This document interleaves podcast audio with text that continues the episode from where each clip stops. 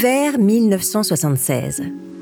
Assis dans sa bergerie des oies sauvages, Spadjari retourne le problème dans sa tête. Comment entrer dans la chambre forte de la Société Générale? Il n'a aucun doute sur la cible. Il n'a aucun doute sur les gars qu'il a recrutés, des anciens de l'OAS et de l'Indochine. Non, le problème, c'est la logistique, le matériel. Il pense souvent à cette lance thermique dont il est question dans le polar de la série noire Tout à l'égout. Cela simplifierait les choses s'il parvenait à s'en procurer une. Mais ce genre de matos ne se trouve que dans les fonderies ou les entreprises de démolition d'immeubles. Spadjari est un bavard. Il ne peut pas s'empêcher de parler. De tout, de rien, et surtout de lui. Cette histoire de lance thermique, cela l'obsède. Il en cause à des potes et à des potes de potes, jusqu'à ce que cela tombe dans l'oreille d'un petit truand niçois, Francis Pellegrin. Lui et Spadjari se rencontrent. Ils discutent, ils vident quelques verres, ils se revoient, ils discutent encore. Pellegrin, c'est de la petite bière dans le milieu. En revanche, il connaît du monde à Marseille. Spadjari sait qu'il ne peut pas réussir un tel casse seul avec ses amis. Outre le matériel, il lui manque l'argent, la logistique, les hommes et les contacts qui serviront à écouler le butin. S'associer aux voyous n'est pas une option, c'est une nécessité. Spadjari a compris une chose. Les parrains de la mafia ont les moyens de tout faire échouer. Une opération pareille ne peut pas se faire sans leur accord et sans qu'ils prennent leur part du gâteau.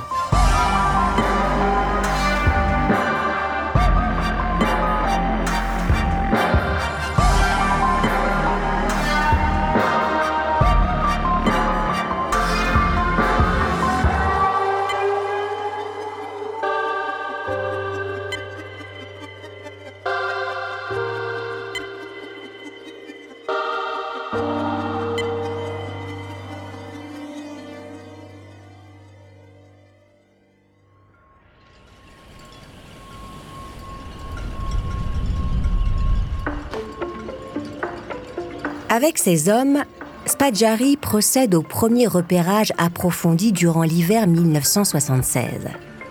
À proximité du Roule, un casino tenu par la pègre marseillaise sur la promenade des Anglais, se trouve l'embouchure d'une rivière souterraine, le Paillon, qui traverse Nice d'est en ouest. Le cours d'eau est à sec et Spadjari le remonte à pied jusqu'à l'embranchement des premiers conduits d'égout, situés un kilomètre plus loin. Avant de s'engager dans le ventre de Nice, Spadjari s'est procuré les plans de ce dédale par lequel transitent les eaux usées de toute la ville. L'endroit est un immense labyrinthe dans lequel il est facile de se perdre. Le maire, Jacques Médecin, a décidé de lancer un câblage souterrain de la cité afin de raccorder chaque foyer au réseau de télévision. Une étude a été confiée à une société locale pour évaluer le coût de cette modernisation l'un des employés de la société d'études, est une connaissance de Spadjari. Les flics ne réussiront pas à le prouver et Spadjari ne balancera pas de nom après son arrestation. Pourtant, il est probable que ce soit cet employé qui lui ait fourni les précieux plans. Muni des cartes et équipé de lampes torches, Spadjari et ses complices passent du temps dans les égouts. Beaucoup de temps. Le plus dur n'est pas de se repérer dans ces tunnels, comme le petit Pousset et ses frères dans la forêt. Non, le plus dur, ce sont les rats qui pullulent et les excréments qui se déversent par les conduites d'évacuation des immeubles. Il y a littéralement de la merde partout. Des flots d'eau usée qui tombent en cascade et qui remplissent des écluses et des systèmes de drainage. L'odeur est insoutenable. Il n'y a pas de bon moyen pour s'adapter à un tel enfer. Il n'y a qu'à le supporter. À plusieurs reprises, lors des premières visites, Spadjari et ses gars dérapent sur les bordures rendues glissantes. Ils se retrouvent plongés dans les eaux usées.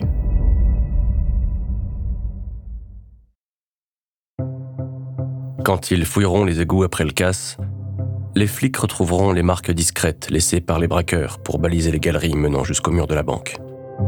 300 mètres de boyaux, de différentes tailles, certains ne dépassant pas 1,20 m. Tout le matériel nécessaire aux casses est transporté à dos d'homme. Des dizaines de kilos, qui exigent parfois plus de 30 minutes d'effort pour atteindre le lieu de stockage. Dans les jours suivant le casse, les flics saisiront des criques, des vérins, des masses, des pelles, des torches, des équipements d'égoutiers, des réchauds, des bonbonnes d'acétylène pour alimenter les chalumeaux, des perceuses et des canaux pneumatiques afin de naviguer dans le dédale cauchemardesque.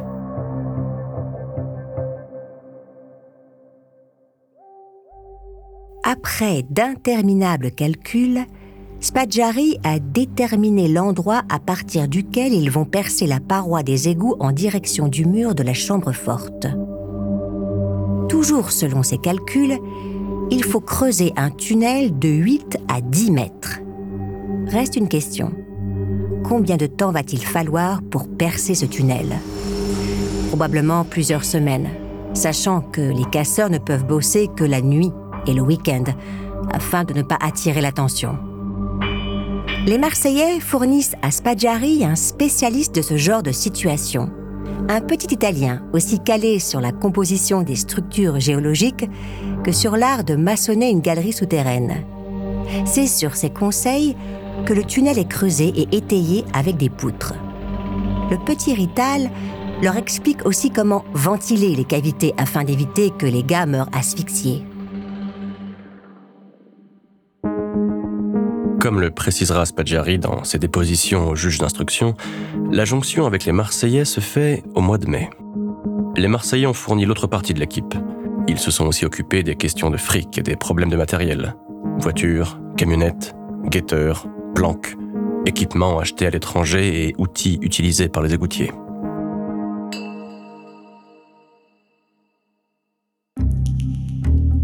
Le 7 mai, les deux groupes descendent dans les égouts. Vers 4 heures du matin, les premiers coups de marteau sont donnés pour percer le tunnel. Très vite, l'entreprise devient un travail de romain. Les gars bossent à genoux, parfois couchés. Ils doivent traverser des couches de roches particulièrement dures. Les burins et les masses sont mis à rude épreuve. Les casseurs bossent en slip à cause de la chaleur des lampes. À cela s'ajoute la poussière et les gravats qui tombent et qu'il faut évacuer. Le conduit fait 80 cm de hauteur. Les casseurs suffoquent. Les ventilateurs ne sont pas assez puissants. Spadjari organise des rotations entre les tunneliers. Un quart d'heure à percer, puis une pause pour reprendre des forces. Quand les guetteurs à l'extérieur signalent la présence de passants par talkie-walkie, il faut arrêter de creuser. Au bout de trois semaines, à ce rythme d'escargot, les tensions grimpent encore plus que la température. Les engueulades tournent à la bagarre.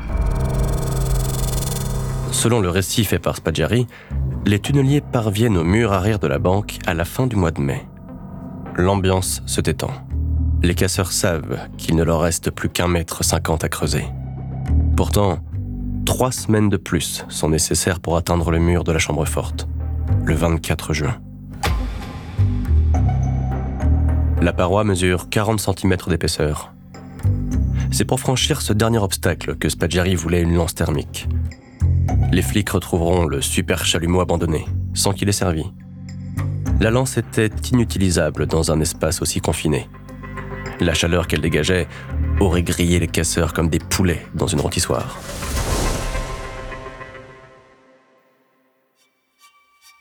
Avant de continuer cet épisode, nous voulions vous remercier pour votre écoute. Si vous voulez continuer de nous soutenir, abonnez-vous à la chaîne Bababam Plus sur Apple Podcast. Cela vous permettra une écoute en avant-première et sans interruption. Ou bien écoutez ce message de notre partenaire, sans qui ce podcast ne pourrait exister. Ne partez pas. On se retrouve tout de suite.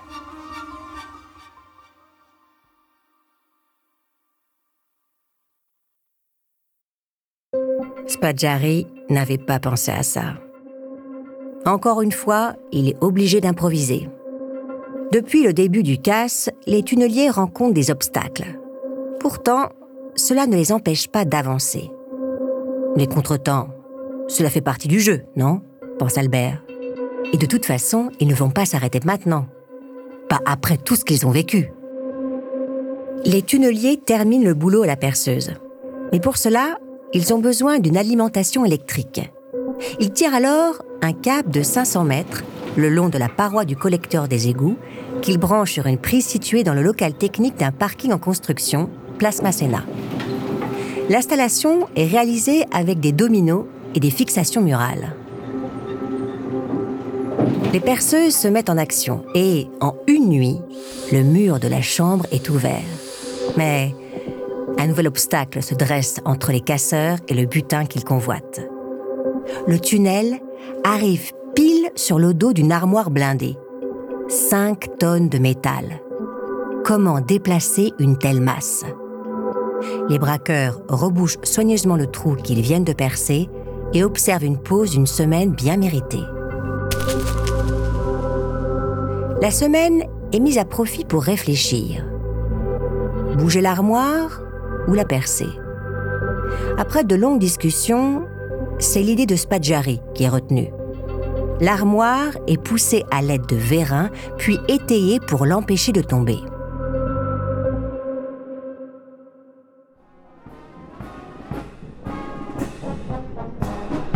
Les casseurs doivent faire face à un ultime contretemps. Le président de la République, Valéry Giscard d'Estaing, a prévu de faire une visite officielle à Nice dans la semaine du 5 juillet. La ville grouille de flics. L'opération est mise en suspens.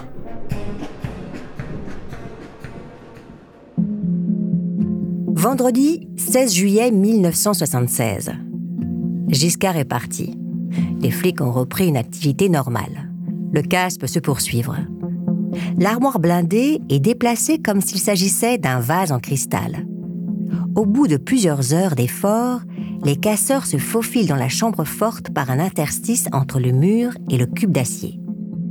Immédiatement, les casseurs s'enferment à l'intérieur en scellant les peines de la porte principale. Pendant trois jours, ils s'en donnent à cœur joie.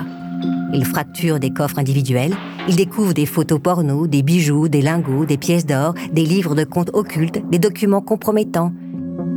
Tout un tas de choses embarrassantes pour certains membres de la bonne société niçoise qui renonceront à porter plainte ensuite par peur que leur secret soit rendu public. Certains clients ont même entassé de la nourriture dans leurs coffres. Quand les flics entreront dans la chambre forte, tout ou presque aura disparu. Les lingots d'or, les billets de banque, les dépôts de caisse que font les commerçants par une trappe à l'extérieur de la banque, la réserve en liquide alimentant les distributeurs automatiques et les contenus de plus de 300 coffres. Dans la salle des coffres, les policiers trouvent des boîtes de conserve, de la charcuterie, du pain, du fromage, du foie gras, du rouge qui tache et des bouteilles de flotte. Tout le nécessaire pour se faire la popote pendant plusieurs jours. Histoire de se marrer, les casseurs ont collé au mur un joli pêle-mêle de photos porno amateurs trouvées dans un coffre individuel. Dimanche 18 juillet 1976. En fin d'après-midi, la totalité du butin est rassemblée dans des dizaines de pactages militaires et de sacs à dos. Le tout représente plusieurs centaines de kilos à transporter.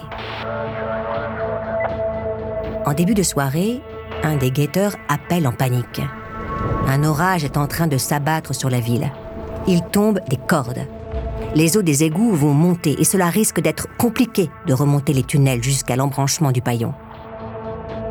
Pendant plusieurs minutes, les casseurs hésitent. Finalement, ils se disent que le butin est déjà substantiel. Il est temps de plier bagage. Pourtant, avant de tirer leur révérence, les casseurs ont envie de laisser un message. Mais lequel? Les propositions fusent. Finalement, ils se mettent d'accord. Ni armes, ni violence, et sans haine. Puis, les braqueurs répandent dans la chambre forte des quantités d'eau et d'excréments prélevés dans les égouts. Le but est de ralentir le travail des enquêteurs et d'effacer une partie de leurs traces. Des milliers de documents et d'objets se mettent à flotter dans une puanteur étouffante. Vers une heure du matin, les casseurs retournent dans les égouts. L'eau a monté et l'un des boyaux est quasiment infranchissable. Les hommes de Spadjari réalisent un pont de cordes pour faire passer les sacs, puis les hommes de l'autre côté.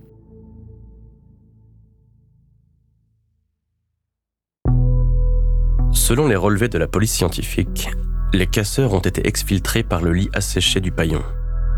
Les enquêteurs retrouvent les traces de pneus d'une berline, type Peugeot 504, d'un 4x4 et d'un troisième véhicule. Selon toute vraisemblance, quand le soleil s'est levé sur Nice ce matin du 19 juillet, les casseurs avaient déjà quitté les sous-sols. Le partage se fait dans la journée. C'est là que Spaggiari comprend que les Marseillais se sont servis de lui depuis le début. Ils l'ont toujours pris pour un pigeon.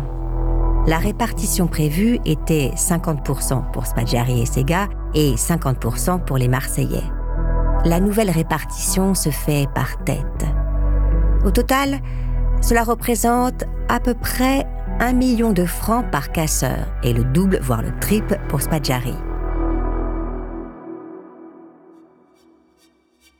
Le montant global du casse tourne autour de 50 millions de francs. Reste la question des bijoux. Les Marseillais expliquent qu'ils les conservent en attendant de les écouler plus tard. La revente risque d'attirer l'attention. Spadjari n'en reverra pas la couleur. Malgré tout, sur le moment, il est aux anges.